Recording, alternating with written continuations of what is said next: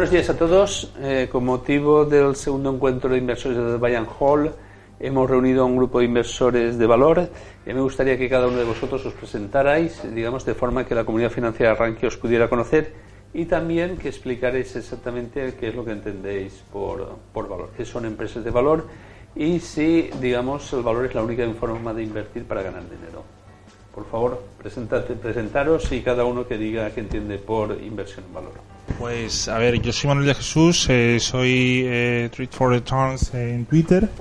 Y bueno, eh, a ver, yo soy eh, usuario de Rankia, pero vamos, yo, yo tengo la clave y yo habré accedido hace un porrón de años y soy muy, muy, muy, muy esporádico, vamos. Y bueno, con respecto a la pregunta que ha comentado hace un, segundo Enrique sobre, bueno, básicamente era sobre inversión en valor ¿Qué, y... ¿qué, es, ¿Qué entendéis por inversión en valor? Y, y dentro del valor, digamos que... ¿En qué os focalizáis más exactamente? ¿O qué tipo de análisis de empresas hacéis? ¿Qué tipo de empresas os gustan? ¿Y qué margen de seguridad pedís a la hora de invertir, por ejemplo? Mm, bueno, pues a ver, como inversión en valor, básicamente eh, no me puedo distanciar mucho de la, de la, definición oficial que existe, ¿no? O sea, vamos, creo que más o menos hay consenso con respecto a todo lo que habláis eh, la comunidad en general sobre inversión en valor. Eh, básicamente. Eh, el axioma este de comprar algo por menos de lo que vale, básicamente, debido a la, a la ineficiencia que hay en los mercados. Y bueno, a ver, yo la compro. Lo único que eh, lo que yo respeto personalmente, eh, yo creo que casi toda inversión, con honrosas excepciones, eh, casi toda inversión es inversión en valor, porque bueno, todo el mundo pretende comprar algo por menos de lo que vale, ¿no? En el momento que, que invierte. Pero bueno, salvando esa diferencia. Eh, mi modo particular de entender la inversión es, es, es, esa, es básicamente estudiar mucho qué es lo que estás comprando, conociéndolo mucho y, estando eh, ciertamente o tranquilo con lo que estás comprando básicamente, eh, nunca vas a llegar a tener seguridad completa, jamás, jamás vas a tener llegar la, la certeza, pero por lo menos eh, ese mínimo grado de seguridad sobre lo que estás comprando, de que va, de, estás comprando algo que, que, a futuro, descontando su, su cierta tasa razonable de interés, eh, vale más y, y bueno, eh, mi, mi, forma de invertir es eh, bueno concentrarme en lo poco que conozco básicamente. ¿Vale? Muchas gracias.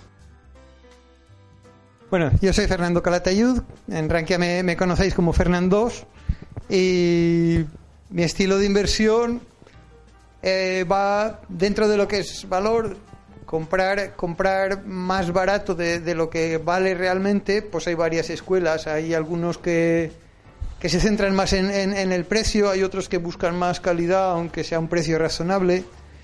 Yo no me inclino mucho ni por lo uno ni por lo otro, sino más bien en, sobre todo en, en buscar chollos en, donde, en donde nadie los está buscando porque me parece que es en donde más fácil es de encontrar. Entonces, pues eh, en mi estilo de inversión pues es huir un poco de, de lo que todo el mundo está viendo.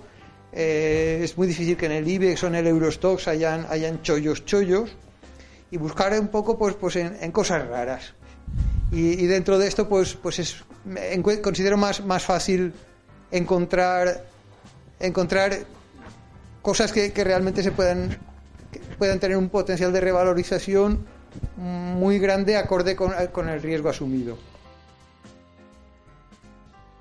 Bueno, yo soy Arturo, eh, en, en, Twitter. Eh, mi, creo que la definición que habéis dado sobre la inversión en valores es la, es la correcta, probablemente. Aunque yo me alejo de ese estilo porque no, no hago descuento, no, no, no tiro precios, nada de esto, porque creo que, que es muy difícil. Y, y, yo entiendo el valor de los modelos y tal, pero mi forma de invertir es a través de, de hacer screeners. Yo mmm, busco quitar la emoción del proceso inversor. No me gusta creerme las historias porque soy muy crédulo y me las creo. Entonces lo que hago es intentar ver los números y, y bueno, y he hecho... Al principio hacía backtesting, ahora tampoco creo en el backtesting. Eh, intento ver cosas que para mí tienen sentido común y, e intento plasmarlo pues seleccionando numéricamente y, bueno y a partir de ahí pues no tengo claro que realmente esté haciendo lo, lo más inteligente pero para mí es lo que funciona o lo que me hace sentir con un poco más de control, ¿no? Eso es, eso es lo que hago básicamente, el, screening cuantitativo y, y, normalmente eh, acabo casi siempre fijándome, porque también lo preguntabas, en, en empresas que, que son muy ligeras de activos, eh, que tienen márgenes brutos muy altos y, grandes retornos operativos, ¿no? Eso es lo que más me... Quizá un poco influenciado por el primer libro que leí de Greenblatt, aquel, aquel el libro este del pequeño libro que bate al mercado, pues desarrollé mi propia, así un poco orgánicamente desarrollé mi propia metodología y, eso es lo que donde acabo yendo a parar casi siempre, ¿no? Aunque también me gusta, como decía Fernando, el, buscar en sitios súper extraños y tal, porque sigo sigo creyendo en el mito de que con, una, con un microcap puedas hacer un 100 o un 1000 bagger un día, ¿no? Así que te pille el... Pero, pero bueno, sé que, es, sé que es el bellocino de oro, ¿no? En cierto modo. Bueno, yo soy, soy JBAS, eh, en Twitter arroba más dividendos. Eh, bueno, la, la, manera un poco de invertir que tengo yo es más bien como si fuese eh, una especie de holding empresarial. Digamos, las compañías que compro las compro con ánimo de permanencia pues prácticamente ad eternum. la idea un poco pues es estudiar bien las compañías, estar muy a gusto cualitativamente con ellas y sobre todo pues eh, bueno siempre teniendo mucho cuidado de las narrativas que todos los inversores nos, nos creamos no entonces en ese sentido eh, pues sí que es verdad que dedico mucho tiempo a, intentar entender realmente cuál es la música de fondo de, cada compañía que muchas veces pues eh, todo el mundo pues sabe que las cuentas pues pueden ser alteradas también y demás pero las dinámicas de un negocio son son más difíciles digamos de alterar y en base a ello pues bueno pues generas una, una cartera que lo que la ves como participaciones empresariales entonces opero bastante poco la verdad que no vendo no vendo demasiado es lo que y, bueno pues básicamente creo que la cartera es una parte por así decir de un proyecto vital con lo cual pues tiene que ir en consonancia también un poco con lo que con lo que cada uno de nosotros quiere hacer en su en su vida bueno, buenas tardes. Yo soy Antonio Quiroga, Alfa Quebec Alfa en Twitter.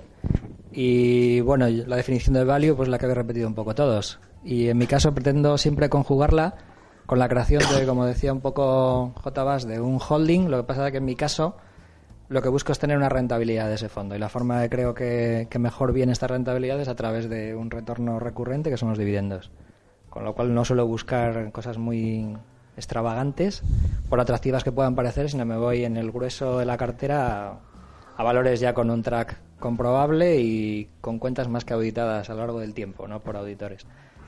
Y después, a la hora de pescar un poquito, poniéndole un poco de picante a la cartera, pues entonces sí que rebusco un poco y en contra de lo que dice Arturo, yo sí que voy a ideas que me gusten. Es decir, para mí lo prioritario es que sea una empresa que me atraiga por, por lo que hace, por lo que desarrolla y a partir de ahí intentar buscar algo que, que no esté valorado por el mercado. Hola, buenas. Eh, mi nombre es Marcos Álvarez, eh, Emelal Dosal en, en Twitter.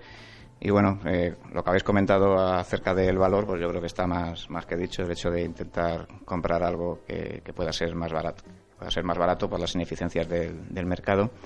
Eh, mi manera de aproximarme al mercado es casi casi hacer value sobre las gestoras que aplican el, el value. Es casi mi manera más, más fácil de, de realizarlo. Entonces, en ese sentido, pues eh, intento eh, ver qué es lo que hacen, ver qué es lo que hacen, intentar ajustar incluso sus propios costes y hacer su propio value sobre los costes eh, que utilizan este tipo de, gestoras, ver que me, ver que me encaja con, mi filosofía vital, como ha dicho J.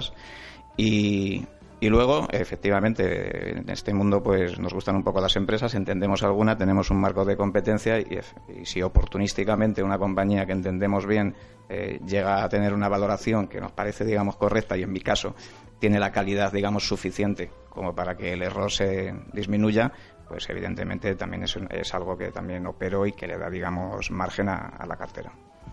Muy bien, y ya hay una segunda parte de, este coloquio que vamos a tener y, a mí me gustaría saber dos cosas. Si un inversor en valor tiene que ser contrarian y cómo diferencia, digamos, una, de una inversión en valor y cuándo se convierte una inversión en valor en una trampa de valor. Y en abre el fuego, por favor. A ver, eh, la primera de ellas era eh, cuando se es contraria, la segunda eh, es cuando, cuando, cuando se convierte en valor una trampa de valor. ¿no? Y cuando una inversión en valor se convierte en una trampa de valor. A ver, eh, la, a ver, la definición de contraria, pf, eh, a ver, eh, llevar a la contraria a alguien, eh, yo creo básicamente que es aplicar tu propio criterio, ¿no? No es, eh, no hay que contraponer contraria por llevar eh, una opinión diferente a la de otra persona, ambas son respetables, o sea, es que es, si yo por ejemplo tengo una opinión distinta de, eh, vamos, eh, el primer gestor que hay aquí. de Álvaro Guzmán, por ejemplo, no, yo no me considero un contrarian de Álvaro Guzmán. Pero me simplemente- refería contraria en relación a la masa, a la mayoría, no, no a Sí. una persona en concreto. Mm, vale, pues. Es decir, eh, si piensas que el mercado, toda la información del mercado ya está descontada y si para Claro, encontrar sí. valor tienes que un poco salirte, como dice un habitante no, de los cauces no, habituales. No, necesariamente. A ver, y sí. comprar cuando todos venden Claro. y entender por qué otros venden cuando tú compras. Claro, a ver, yo no necesariamente, o sea, no necesariamente eh, hay que ser contraria. Eh, yo, a ver, mi forma de verlo básicamente es eh, cuando tú analizas un- eh, una empresa tienes información eh, propia, vamos a, vamos, a llamarlo, vamos a utilizar una tecnología que no existe, ¿vale? Una eh, información tuya propia, de tu propia formación, de tu propia cultura, y información que y información que viene externa dada de, bueno, de lo que comentabas, Enrique, de, de todo eh, la, la masa del mercado, que es lo que piense que van corriente, ¿no? Que van en mainstream. Pues eh, yo lo que pienso es que aparte de todo eso, primero te tienes que hacer tu propio juicio crítico y, y olvidarte de si eres contraria o no. O sea, eh, eso es un tema, vamos, eh, ultra secundario. Si voy a favor de la masa, bien. Si voy en contra de la masa, vale, pero que, que, que es un tema que, en mi opinión, eh, me- o sea, puede sentir quien quiera. O sea, eh, hay que ignorar por completo. Y luego, con respecto a la segunda pregunta eh, de las trampas de valor, eh, ¿cuándo nos podemos encontrar no? con una trampa de valor, básicamente? Pues mm, eh, yo, por, bueno, yo por mi experiencia, nadie, nadie está exento de encontrarse, nadie, nadie está exento de una, de una trampa de valor. Tengamos en cuenta que somos inversores todos eh, con información muy, muy, muy, muy limitada, pero, pero ultra limitada.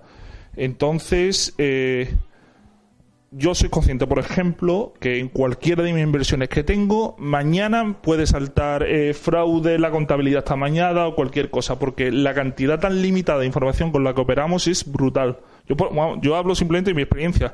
Tú, tú te pasas, al lado, eh, tú te pasas a, trabajar profesionalmente en el lado privado y la información que, que sale que no es pública es vasta e inmensa. Entonces hay que ser consciente de que todo el mundo podemos encontrarnos con, con trampa de valor.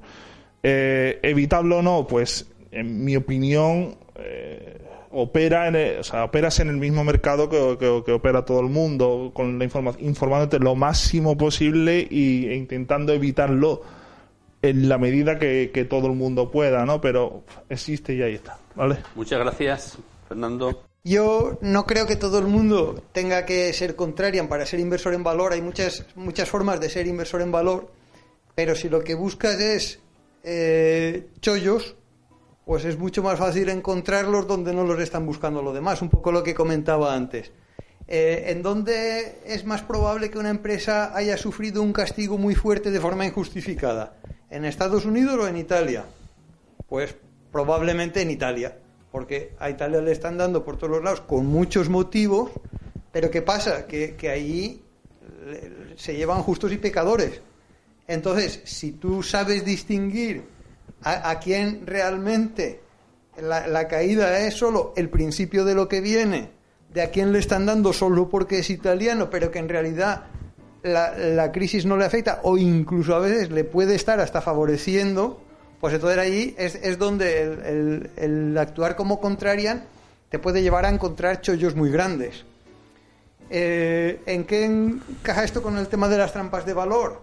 Pues sobre todo cuando, cuando tú ves algo que está demasiado bien para ser cierto tienes que entender por qué, por qué realmente está así. Eh, si no los tienes claro por qué está así, pues eh, eh, huele a trampa de valor, desde luego. Pero a veces no pasa esto. Yo en mi caso personal, pues he estado metiéndome a comprar preferentes de todo tipo en los años 2010 a 2013 y, y todo el mundo sabía que las preferentes eran una estafa, que eran malas, que eran el demonio y las malvendían al precio que fuera. Y, entonces pues habían, habían cosas que, siendo malas, si te las dan a determinados precios, pues es una inversión en la que se puede multiplicar por dos o por tres con un riesgo relativamente bajo. Y yo aquí, por ejemplo, pues tenía claro por qué estaban mal vendiéndomela a este precio. Pues porque habían estafado a mucha gente y, y eran un producto de inversión apestado. Otras veces, pues ¿qué pasa? Es, tú ves, esto está muy bien, esto está muy bien, a comprar más, a comprar más. Y a, todos nos ha pasado. Y en un momento dado te las acabas comiendo porque resulta que no estaba tan bien y lo que pasa es que no habías visto lo que pasaba en realidad. Entonces a mí, para evitar trampas de valor, lo que más tranquilidad me da es, cuando encuentro algo que está muy barato, saber por qué otros no lo quieren. Sí, la verdad es que el, tema de Contrarian es, es fantástico y es, es muy chulo, ¿no? Porque esto es un poco como la innovación o como un inversor en valor, ¿no? Todo, todos, hoy en día todo el mundo son inversores en valor o todo el mundo es, es contrarian y yo creo que es, difícil encontrar a gente que no se, se sienta a gusto con esas etiquetas, ¿no? Al final, eh, claro, si todo el mundo es contrarian, por decirlo de alguna manera, y apuesta por un turnaround, como hemos visto esta mañana, pues Arista, otra compañía o lo que... Eh, teóricamente está yendo en contra del mercado, pero al final la masa realmente está yendo a favor decir, entonces eh, está siendo contrario en ese caso, no lo está siendo. Es decir, ahí es contrario, por ejemplo, invertir en Coca-Cola cuando todo el mundo piensa que es una gran compañía, pero, pero nadie invierte en Coca-Cola, porque todo el mundo piensa que está cara, por ejemplo, ¿no? O sea que es, es muy difícil. Yo creo que realmente el contrarian, como bien decía también ahora, nunca sabe si es, si es contrarian o no. Es decir, está actuando de una manera determinada y no tiene tampoco y la parte de la trampa de valor, pues, pues bueno, al final yo creo que es, o sea, tú, cada inversión es una partitura, entonces tú te puedes equivocar en una nota o te puedes equivocar en, el eje central. Si te equivocas en una nota, pues no pasa nada, al final más o menos, de hecho te vas a equivocar, está claro que te vas a equivocar, lo, contrario es, es, es una, digamos, una ilusión. Pero si te equivocas en la parte central de tu tesis, eso es una trampa de valor. Por mucho que te haya salido un poco mejor o un poco peor, pero al final y no deja de ser eso. Sí que es verdad que lo asociamos mucho pues a casos muy extremos, como Duro Ferguera, otra que ha habido así muy de, prácticamente un aterrizaje destructivo. Pero, pero bueno, o sea, realmente una trampa de valor no puede ser exactamente igual, pues una compañía que, que tú te has metido por unas razones y no tienen absolutamente nada que ver y te puede haber acabado saliendo medio bien, pero no ha dejado de ser algo que no tenía nada que ver con lo que, por lo que tú estabas ahí. Bueno, yo eh, en cuanto al tema de ser contraria me parece un poco que cae uno ya en, la semántica, ¿no? Y, creo que invertir es un acto, invertir eh, de forma no pasiva es un acto de arrogancia. Entonces todos los que hacemos inversión activa creemos que somos más listos que los demás. Y, y eso es eso es por definición, porque si no comprarías el mercado y ya está. Y yo, pues como soy el más listo y el más guapo, pues decido utilizar mis propios criterios y creo que mi obligación moral es intentar estar preparado. Y eso es ser contra tener, para mí, tener tu pensamiento independiente, aceptar que estás siendo arrogante. Y bueno, y ahí viene, enlaza con el tema de la trampa de valor, ¿no? Es decir, tú puedes intentar, aunque yo ya digo que no valoro, con lo que es un poco difícil que, que, caiga en una trampa de valor. Yo tomaré decisiones incorrectas porque no haya hecho mis deberes o porque numéricamente, pues muchas veces eh, trabajas con agregados y al final los agregados te esconden el detalle. Y a veces el detalle es muy importante, ¿no? El diablo está en el detalle, ¿no? Como, como se dice. Y por eso, pues, eh, creo que la única, lo que dicen es verdad, la única comida gratuita que hay es la diversificación y eso es una forma de protegerse de las trampas, de las trampas de valor, que son las sorpresas que al fin y al cabo te encuentras que no te esperabas. Y, bueno, y creo que es tan, tan simple como eso, aunque no sea fácil. Bueno, es que a mí etiquetar no me gusta, de partida. Entonces, decir que algo es contraria o no es contraria, a lo mejor es por ser contraria pero no me gusta etiquetar, es como que pierdes muchos matices. Cuando pones un, una etiqueta algo, te estás perdiendo todo el resto de los detalles. Y entonces, bueno, pues yo pienso, como creo que habéis dicho todos, aunque esté subyacente, no hayáis dicho directamente, que realmente tú lo que tienes que tener claro es que lo que estás haciendo es con lo que estás convencido. Y si eso va bien, maravilloso, buena inversión. Y si no va bien, trampa de valor. Es decir, es que es un poco lo que decía Arturo. Es una arrogancia. Pensar que estás haciendo algo bien siempre es una arrogancia, pero indudablemente es necesaria esa arrogancia. No, nadie estaríamos haciendo nada y todos estaríamos, estaríamos en las cavernas todavía, ¿no? Y además dentro de la caverna, sin salir. Con lo cual, pues esas dos partes. ¿Contraria o no contraria? Bueno, yo hago lo que me parece que es lo correcto. ¿Peco de arrogante? Será una trampa de valor. ¿No pego de arrogante? Pues lo habré hecho muy bien. Bueno, a mí como me toca hablar el último, pues ya lo habéis dicho todo, ¿no?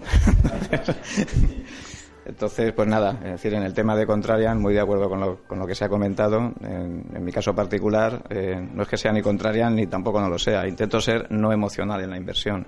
Es decir, eh, tengo claro que si hago, tengo un proceso y que si lo continúo a largo plazo, pues razonablemente me puede ir bien. Bueno, pues si me puede ir bien, tendré que seguirlo, eh, vaya con la masa o no vaya con la masa.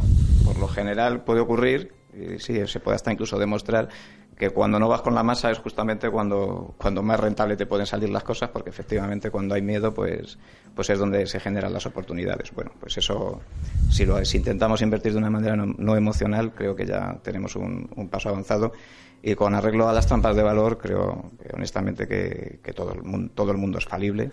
Es, es imposible que, que una persona acierte todas las veces eh, la disrupción está ahí. La compañía más segura, con más calidad que ahora pensemos, es posible que, en, pocos, poco tiempo eh, se venga abajo y sea eliminada por, por algo que ni siquiera exista actualmente.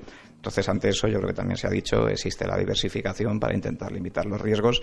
Y yo creo que con, diversificación y con un sistema tanto no emocional normal, para seguir un proceso, bueno, pues se pueden eliminar ambas cosas y, y tener, digamos, oye, pues, pues resultados aceptables.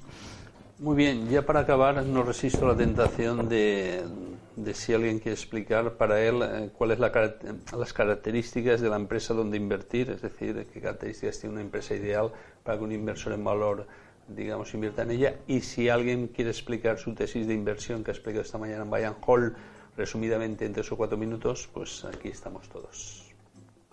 ¿Quién quiere explicar cuáles son las características de la empresa, entre comillas, ideal donde él invertiría o se siente más a gusto?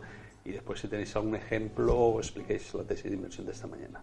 A ver, eh, yo voy a intentar ser lo más breve posible, ¿vale? Dos minutos. sí, porque es que si no... A ver, eh, eh, características ideales de, la inversión, bueno, pues que sea razonable y consistente en el proceso inversor, eh, lo digo así, es muy vaga la afirmación muy general, pero por no, por no enrollarme más, me refiero a si tu, si tu objetivo es tener un retorno razonable a X plazo, que las guías que ha definido la empresa hasta alcanzar ese plazo, tanto en papel que te lo ha enseñado la compañía, que son guidance, como en acciones e incentivos que está implantando la compañía que tú estás viendo que no está puesto sobre el papel, eh, que todo fluya en un mismo sentido, que tú vayas viendo que todo va en, esa dinámica. Yo no puedo decir ni puedo afirmar, y sería, bueno, muy hipócrita por mi parte, porque yo no, o sea, yo a pesar de que eh, me guste un ratio de deuda más o menos, o un ratio de, rentabilidad más o menos, eh, si digo que me gusta ese ratio es eh, para esa inversión. Yo jamás lo aplicaría como, como un axioma para, para todas las inversiones que yo hago. Entonces, eso, eso, que fluye todo en un mismo sentido, básicamente, eh, es el resumen. Yo en general soy, soy bastante promiscuo en cuanto al tipo de inversiones que puedo hacer. No, no, no tengo mucha consistencia entre, entre unas y otras. La única línea roja que sí que tengo es el tema del apalancamiento financiero. Empresas con mucha deuda solo dan sorpresas negativas. Mientras que empresas que, que van con, con, poca o nada deuda pueden dar sorpresas positivas si se les presenta una oportunidad a base de apalancar, se la pueden aprovechar y si vienen mal dadas, pues aguantan muy bien. Entonces, en general tienden a, dar más sorpresas positivas que negativas. Las que, ya, las que ya van muy apalancadas, solo, solo puedes esperar peores cosas de lo previsto. Entonces, en, el nivel de endeudamiento es el, el, único, el único criterio que, que sí que me fijo siempre lo demás, pues hay, hay empresas que, que son de, de bajo nulo crecimiento, pero es un negocio de poco riesgo y que se compra al precio adecuado, perfecto. Una empresa muy buena que, que, está algo cara, pero solo algo, perfecto. Pero en, en, el, en el apalancamiento financiero es lo único que, que sí que no lo perdono. Pues no sé, la, la empresa ideal pues sería una empresa que pues que tenga márgenes altos, que realmente que gane, que gane dinero, porque al final pues la, la finalidad sagrada de una empresa es ganar dinero, que tenga una buena dirección, pero sobre todo más importante pues que, el negocio sea tan sólido que aunque tenga una mala dirección, pues que aquello aguante, porque al final que esté blindada contra, contra un mal management. Eh, bueno, que sea predecible más o menos dentro de la predecibilidad que puedas tener en, en un negocio y si ya pues esos márgenes altos le permiten eh, repartir dividendos al año eh, teniendo teniendo cubiertas todas las inversiones en, capex y demás que las tenga ya cubiertas previamente pues entonces ya digamos sería un poco la guinda de, de ese pastel pero lo lo más importante de todo, sobre todo, pues que el negocio sea muy sólido y que los, los márgenes sean muy altos, porque ya vendrán tiempos en que, que se podrán reducir. Bueno, yo creo que lo he dicho un poco antes. Eh, una de las, eh, en cuanto a lo que más me gusta en las empresas, eh, me gusta que sus márgenes brutos a lo largo del ciclo, incluso en el, en el peor año que hayan tenido, sean muy altos. Es uno de, la, de, los criterios que más me gusta. Y luego suelo, suelo buscar también empresas que también a lo largo del ciclo saben re obtener retornos sobre sus activos operativos muy altos. O sea, que, que, que, que generan mucho dinero, vamos. Eh, y, y, y, lo hacen sobre una base de activos pues lo más pequeña posible, ¿no? Eso es, creo, para mí el ideal. Y, y luego, pues es un poco buscarlas, pues también... A mí me gusta tanto el valor como el momento y las busco de las dos facetas. Busco las que el precio, porque está, está, está arrastrando, y también las busco cuando pienso que y hay una métrica que no me importa darla a mí me gusta bastante el beneficio antes de impuestos eh, también lo intento normalizar a lo largo del ciclo y eso me sirve pues un poco para hacer cuando quiero hacer selección selección por valor. O sea soy muy del free cash flow pero como creo que es incognoscible en, o es muy difícil o por lo menos a mi nivel eh, saber qué parte de una empresa está metiéndolo en capex de mantenimiento o en capex de de, mm, de inversión real no es decir pues no ni me lo planteo no entonces eh, cogí un proxy digamos que me pareció bueno que era el beneficio antes de impuestos y eso es lo que utilizo pues, como lo que estamos hablando de estar tranquilos, para mí la que es estar tranquilo es aquella que, como decía el Buffett, si cierra la bolsa 10 años yo seguiría tan tranquilo. Y a mí la que más me parece que tienden con esa línea son las utilities. No son nada value, son muy predictivas, dan dividendo, pero a mí me da una tranquilidad absoluta.